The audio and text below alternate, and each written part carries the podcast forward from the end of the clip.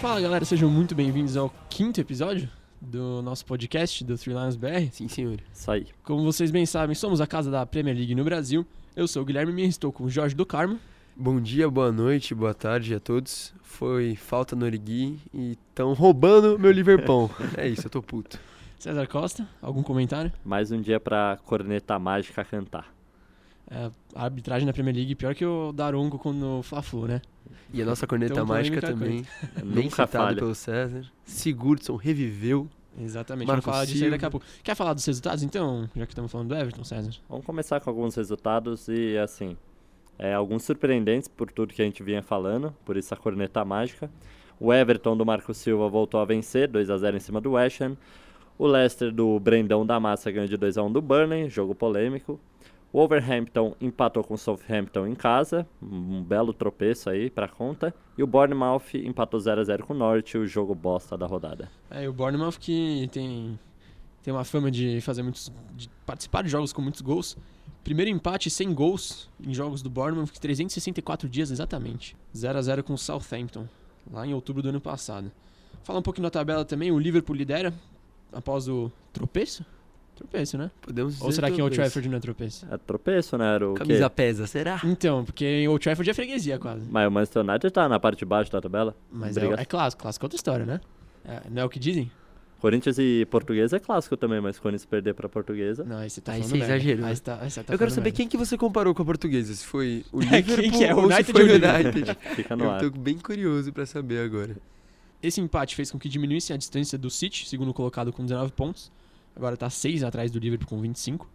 O Leicester e o Chelsea continuam na cola ali do, dos top 2. o- Ambos com 17 pontos, o Leicester na frente. O Arsenal tá em quinto com 15, mas lembrando que eles estão jogando nesse momento que a gente tá gravando, segunda-feira, 4 horas e 18 minutos. É, e se ganharem do, do Sheffield, podem passar a terceira colocação. O Palace vem atrás em sexto com 14. O Palace tá em sexto lugar na Premier League. Tá parecendo o Ah, esse é o- Manager. Ah, mas começo de campeonato, vamos ver como é que, como é que isso continua no decorrer aí do ano. O Tottenham vem em sétimo com 12.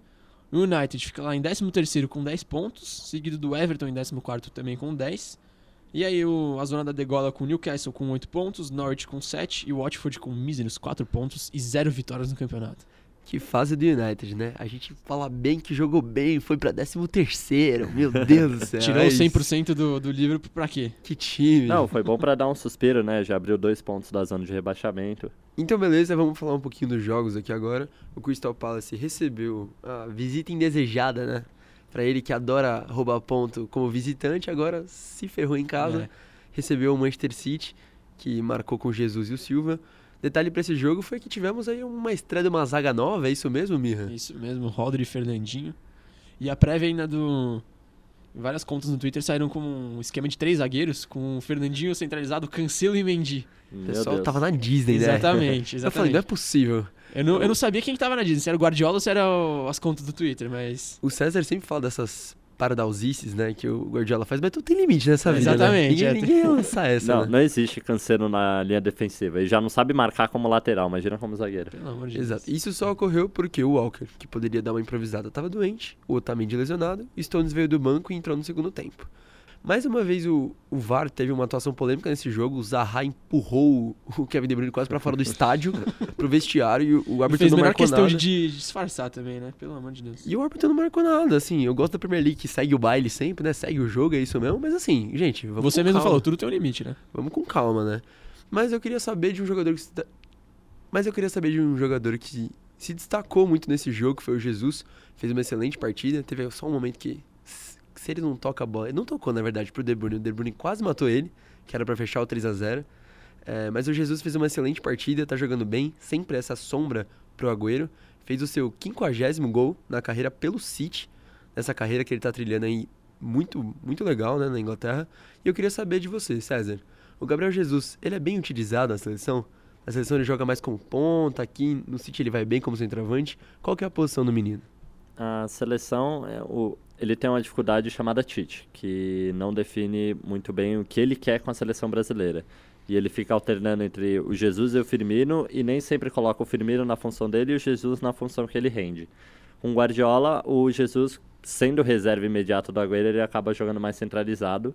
E essa não é a posição favorita dele. Ele não é um cara que gosta de ser o último, o último a tocar na bola antes dela entrar no É, gol. ele mesmo declarou isso, né? Exatamente.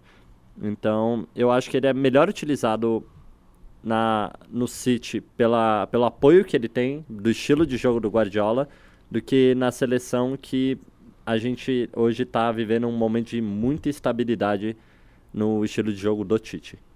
É, mas eu acho interessante ter um cara como Jesus na ponta, né? Porque ele é um cara muito voluntarioso, né? Ele volta bastante pra marcar, ele desarma na frente. O centroavante tático. Exatamente, o volantão do Tite. É, mas é interessante porque ele tem uma. Ele é direto, né? Quando ele pega na bola ou ele solta a bola pra algum pra um lateral que tá fazendo a passagem no lado, ele já vai logo em direção ao gol. É É uma coisa que é uma característica que muitos comentaristas da Inglaterra falaram que lembra o próprio Agüero. Então, se você tem um cara como ele na ponta, você pode ajudar tanto na parte defensiva, que o Tite tanto gosta, é, mas você tem um segundo atacante também pelo lado. É um cara que pode apoiar muito o Firmino, se estiver jogando de falso 9 na seleção. Falta só o Tite acordar, né? E assim, pra vocês então, pessoal sempre fala que tem essa mesma galera sapatotinha aí que fica direto na seleção, os mesmos convocados. Mas o Jesus permaneceria pra vocês então. Ele tem que estar entre os convocados. Ele é, ele é muito jovem, ele tem ainda muito caminho para percorrer e muito futebol para evoluir. Então, tirar ele agora é- seria um tiro no próprio pé do Tite. Beleza, então ainda em Londres, vamos falar de outro jogo que haja jogos, né? Em Londres, pelo amor de Deus, viu? Tivemos o Chelsea que enfrentou em casa o Newcastle. O jogo foi 1 a 0 gol do Alonso. É, Pô, o Alonso mais uma vez é um dos, dos defensores que mais apoia aí no ataque. Desde a temporada 2016, 2017, é o defensor que mais apoiou em gols. Até aqui tem 15 gols e 11 assistências, agora 16 gols. Então, cara, realmente, toda vez que criticam ele, ele volta e pelo menos faz seus gols, né? Não sei É, se e é o o- melhor lateral esquerdo, mas. É, melhor não é. Acho que não tem muito como discutir. Pelo menos do Chelsea, eu me refiro do Chelsea, né? É, nem do Chelsea ele é o melhor lateral. Quem dirá da Premier League.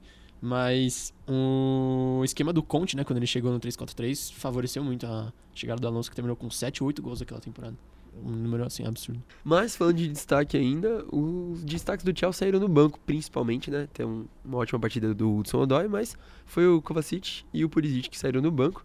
E, cara, jogaram muita bola, fizeram acontecer a jogada do gol com a, com a assistência do Hudson Odoi. É, tenho uma ressalva pro Pulisic que ele perdeu um gol que, É verdade. honestamente, E o Abraham também perdeu três gols, mas assim, Exato. fez uma boa partida. fez mas... uma boa partida. E o gol mais claro, que ele, a chance mais clara que ele perdeu foi aquela recuperação miraculosa do, do Yedlin. Né? Nossa. Tirou a bola, parece um foguete, apareceu do nada ali, não entendi nada. Os skills do Yedlin, É. defense skills.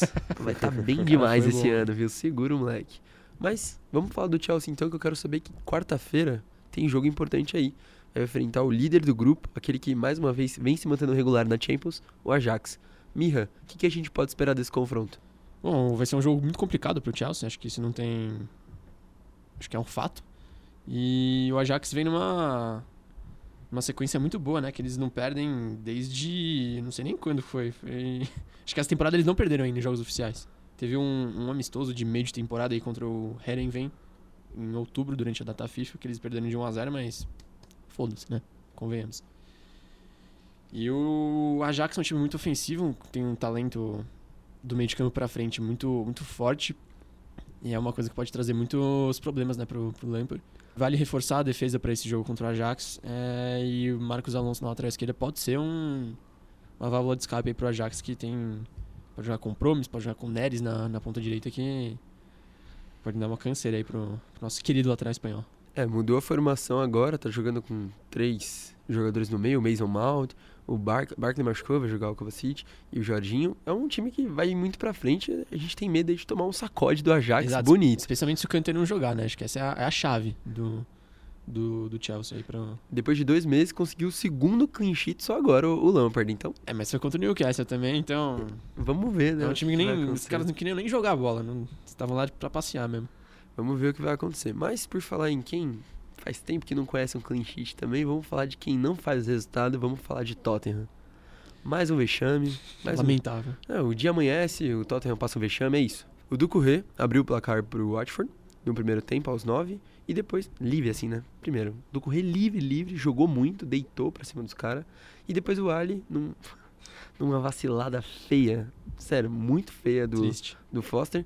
aproveitou e fez seu gol. Quanto tempo que o, o Ari não fazia gol, Mirra? Nove meses. Nossa. O último, jogo, o último gol dele na Premier League tinha vindo em 20 de janeiro contra o Fulham do Claudio Ranieri. Fazia um bebê já. Pois e é. o Ali não marcava. Um período inteiro de gestação. Grande Watford que quase conseguiu seus três pontos, mas pelo menos pontuou, né? Exatamente. É o mínimo que eu esperava. Contra o Tottenham em casa é o mínimo, né? Tem que pontuar. Em várias entrevistas, o Maurício Pochettino disse que não precisava ir atrás de reforços em janeiro agora, porque a solução que ele precisava estava no elenco, ele precisava ir atrás.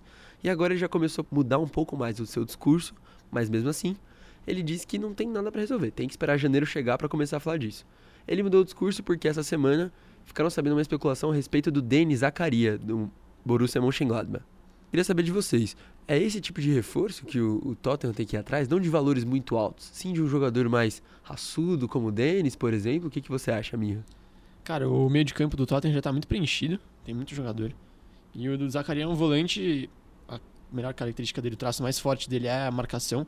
E eu sinceramente não vejo muita necessidade de comprar um cara como ele. Acho que poderia focar em um zagueiro que queira estar jogando pelo clube, porque Alderweireld e Vertonghen já, já tão, parece que estão com a cabeça em outro lugar.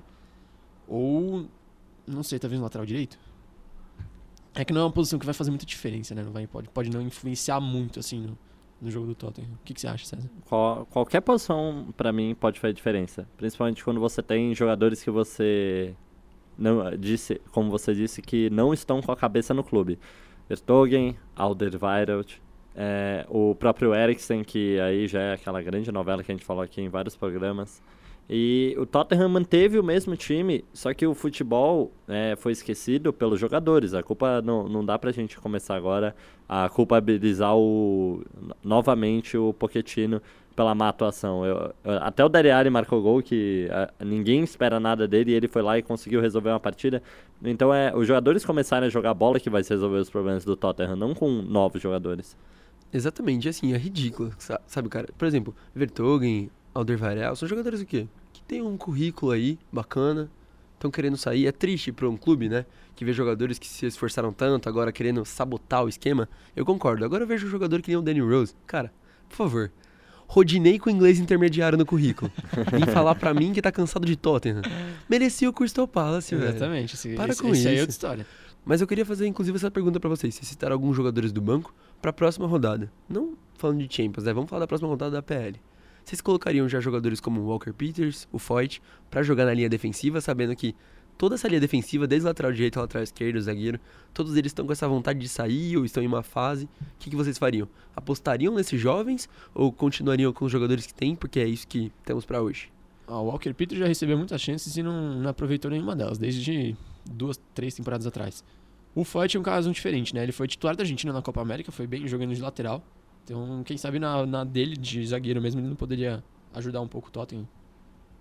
O Foyt tá pro Tottenham, que nem o Bruno Mendes tá pro Corinthians, assim. É, pessoas veem potencial nele, mas o, o cara nunca joga. Eu, eu fico com essa dúvida, por que não colocam ele pra jogar na função dele, sendo que ele é sempre muito bem elogiado? Falando nisso, Lo Celso. O que, que acontece com o Lo O Celso? Celso não entra nunca. Exatamente. Ele é um cara que pode. Ele realmente pode fazer diferença, não só é, por ser um cara que não tem jogado e pode trazer uma coisa diferente ao, ao time do Tottenham, mas que é um cara que tem muita qualidade. A gente já viu isso desde a época do Rosário Central, aqui na Libertadores, em 2015, assim. E pra você aí que não gravou nossos nomes aqui no podcast, de quem tá fazendo aqui, só pra você lembrar, o mesmo cara que comparou o Gustavo ao Batshuayi outro dia, é o mesmo que hoje está comparando o Bruno Mendes ao Fight. Tá? É o Não. mesmo César Costa. Fique tranquilo. Eu não falei. César Fique tranquilo. Costa, escrito É, do mesmo César jeito que Costa. fala. Eu Não, não é o Guilherme. Mirra, não é o Jorge do Carmo, não. César é ele, Costa. César Costa. Nenhum, nenhum momento eu falei que eles tinham futebol parecido. Eu falei o aproveitamento de oportunidades e também o, o- a maneira como o treinador coloca ele na equipe. O Forte não joga nunca e a gente viu ele fazendo uma boa Copa América. Hoje eu saio daqui rezando pro editor tirar a defesa do César e deixar só a nossa zoeira. Bom, o último assunto aqui gerou polêmica, mas o que teve de mais polêmico na rodada foi o VAR mesmo. A gente já vai falar já já do clássico, mas antes, no jogo entre Leicester e Burnley, o time do Leicester venceu por 2x1. Ótima atuação do Tillman, que fez o gol de desempate, um baita de um golaço, viu? Mais 18 pornográfico. Paulada ali. Puta merda. Depois desse lance, o Wood quase conseguiu marcar o seu segundo gol, mas o árbitro acabou marcando uma falta dele na corrida, né? Depois que ele bateu pro gol.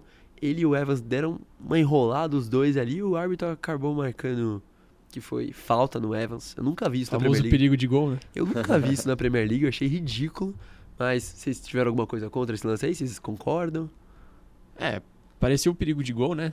Mas o próprio Rodgers falou que o Leicester tinha sido prejudicado contra o Liverpool, aquele pênalti no finalzinho em cima do Mané, e que nessa rodada quem foi prejudicado é o Burnley.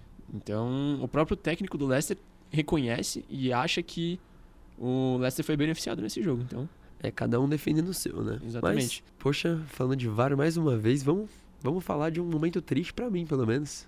Ver o Liverpool caindo. Caindo não, né? Só empatou o jogo, mantém mas perdeu 100%, né? Exato, se mantém invicto, mas perdeu 100%. Ia chegar a 18 vitórias, iria igualar o recorde do City, mas não igualou. O City se mantém lá em cima. O jogo foi 1 a 1 O primeiro gol foi do Rashford. O Rashford não marcava nove jogos. E só um detalhe aqui, ele marcou nos últimos três jogos contra o Big Six. Então, vamos ver se estão... É, ele fez gol na, pela, um puta de um golaço, diga-se de passagem, contra a Bulgária, eu acho. No 6 a 0 Foi um puta golaço que parece ter dado confiança de volta pro, pro nosso querido Rashford. E também olhando pro time do United, se, se não for o, o Rashford, quem vai fazer gol? E você falou, Jorge, na- no último episódio que o Rashford é ponta. Eu discordo, pra mim ele é centroavante, mas ele não pode ser o 9 único. E essa foi a diferença pro jogo de domingo contra o Liverpool, que ele não ficou sozinho na linha de frente, né? Ficou, por mais es- esquisito que pareça, foi ele e o James de, de centroavantes, né? De atacantes, dupla de, de frente. E aí, é nesse, é nesse posicionamento que o Rashford se sobressai. Ele como um atacante centralizado, mas que tem liberdade pra para sair do centro e cair pelas pontas às vezes, que é, que é uma coisa que o jogador que ele gosta muito de fazer, puxar pra direita e bater pro gol, né? Exatamente, assim, eu acho que se ele servir como referência, acho que esse é o ponto que eu quis chegar, né? Se É. ele servir como referência, eu acho que ele não Ele vai não é estar um bem. camisa 9 que vai segurar a bola pros zagueiros, trazer outros jogadores pro, pro lance. Ele É um não é o Lukaku. Não é o Exa- é o Kane, exatamente, não é o exatamente. Kane também.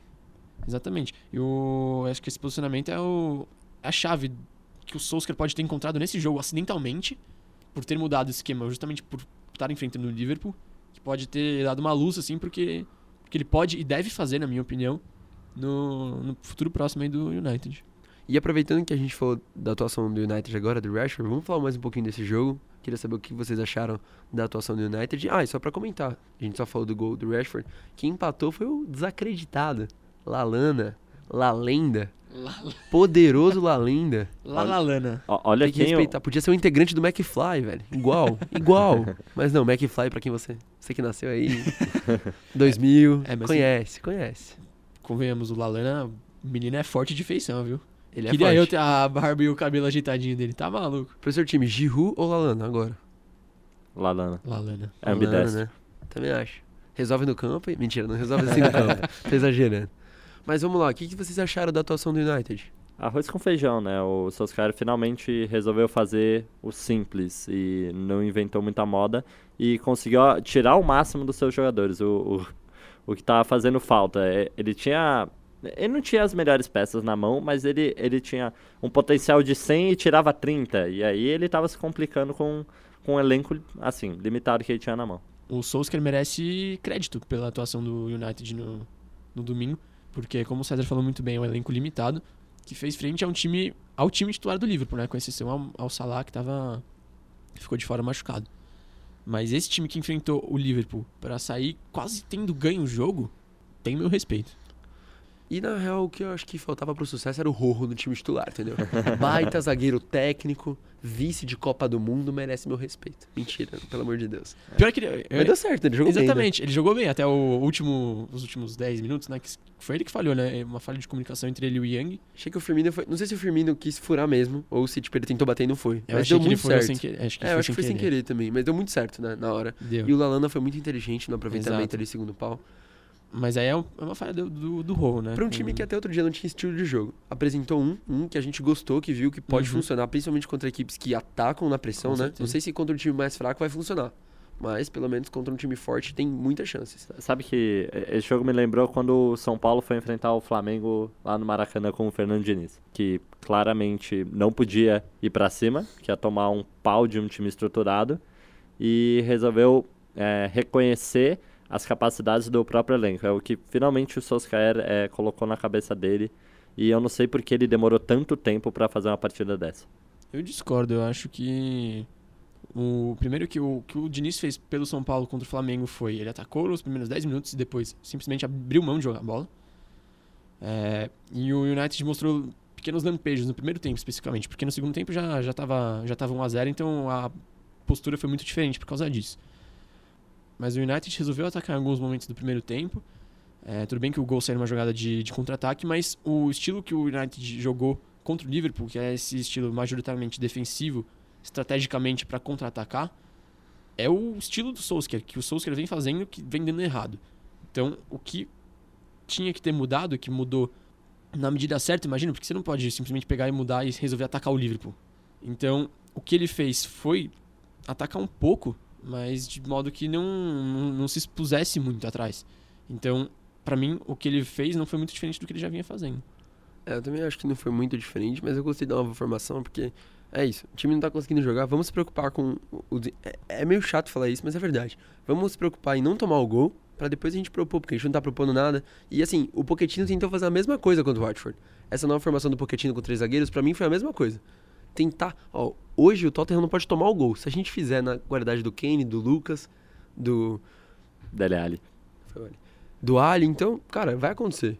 Mas não, né, a do Pochettino deu errado, então eu acho que foi, foi mais isso, foi uma precaução. É, ah. porque o do Pochettino também, o esquema de três zagueiros não é muito novo pro, pro Tottenham, né? É um esquema que ele já usou muitas vezes no passado. Então não foi uma mudança muito grande do que já vinha acontecendo. Com certeza. A sensação que eu tive é que o estilo do Solskjaer é um estilo de reação, é um estilo de time de meio de tabela para baixo que não vai conseguir impor o seu estilo de jogo. Aí quando você fala que ele precisa do contra-ataque, é como se, olha, a gente vai dar a bola para vocês, quando vocês vacilarem a gente vai achar nosso gol. O United não, não tem condição de jogar assim contra o Norwich, contra o Newcastle. No, nesse tipo de partida, se você fizer isso, vai ficar a bola parada no meio e ninguém vai fazer nada. Beleza, então deu muita polêmica, mas vamos falar o que dá mais polêmica ainda. Vamos falar de palpites. Semana de. Semana que a gente gosta, hein? Semana de Champions League. Champions League Libertadores de... ainda, terça e quarta, tá maluco. Eu tenho, eu tenho uma Europa dica. League, né? Famosa série Exatamente, quinta-feira tem, tem Europa B. League também. Porra. Eu tenho uma dica muito boa para os nossos ouvintes. Pega os palpites e inverte os resultados. Se pá, Olha, é, não vai errar nenhum. Vamos lá então. Vamos começar. Vamos lá então, vamos começar pelo City. City e Atalanta. Guimirra. Na Champions eu vou de 2 a 0 City. Se fosse no campeonato italiano, eu apostaria na Atalanta, mesmo fora de casa. César? 2x1 City. Eu vou de 1x1, que eu tô polêmico hoje. Vamos de Tottenham agora. Tottenham em casa contra Estrela Vermelha. Guimirra. Hum. 1x0 Tottenham. Vão, vão voltar a ganhar. Eu já vou avisando que eu vou com o mesmo placar que eu sou campeão. Desculpa. O Tottenham vai abrir 2x0 e vai tomar um empate. 2x2. Vamos falar do Ajax, que a gente já deu uma passada por cima. Ajax e Chelsea. Guimirra, quanto placar? 2 a 2 Muito bom, César. 4 a 2 Ajax. Caraca, vai ser jogaço, jogaço. então, hein? Eu vou de 1 a 1 E agora vamos de Genk Liverpool. César. 3 a 0 Liverpool. Mirra. 3 a 0 Liverpool. Foi bem. Beleza, e eu vou ficar com 2x1, que eu acho que vai tomar aquele golzinho sincero pra falar, ih, Alisson, será que melhor é o Adrian? Só pra puxar uma pauta pra semana que vem, não? Talvez. Então vamos de. Agora uns times totalmente estranhos da UEFA Europa League. Partizan, time da Sérvia, contra o United. Placares, César. Partizan do glorioso Cleo, jogou lá, artilheiro brasileiro. É, 1x0 United, tá numa boa fase agora. Gui? 3x0 United. 3x0, aí sim, eu vou de 3x1. Acho que vai tomar aquele golzinho sincero. E agora, rapidamente, os dois últimos. Slovan Bratislava da Eslováquia contra o Wolverhampton. César?